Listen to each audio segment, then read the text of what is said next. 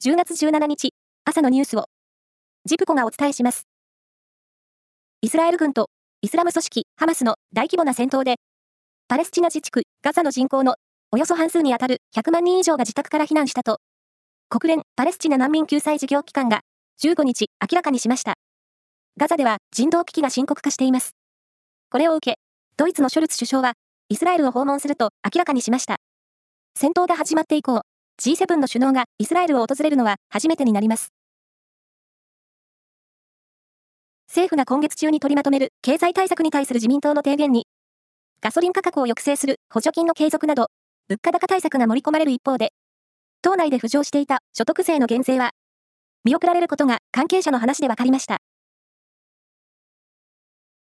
三菱 UFJ 銀行など、全国10の金融機関で他の銀行宛ての振り込みに遅れが出た全銀システム全国銀行データ通信システムの障害は、プログラムの設定ミスによりメモリーの容量不足が生じたことが原因であることが分かりました。ジャニーズ事務所のジャニー北川元社長による性加害問題を受け、事務所は今日付で社名をスマイルアップに変更し、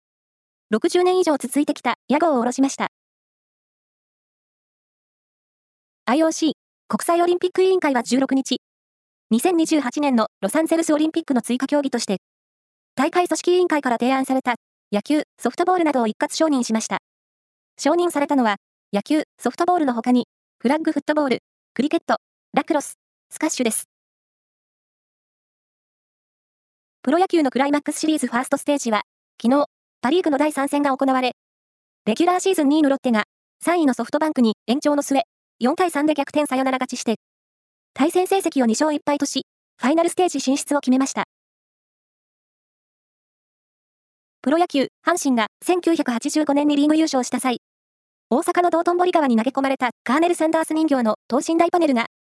甲子園球場近くのケンタッキーフライドチキンの店舗に置かれています。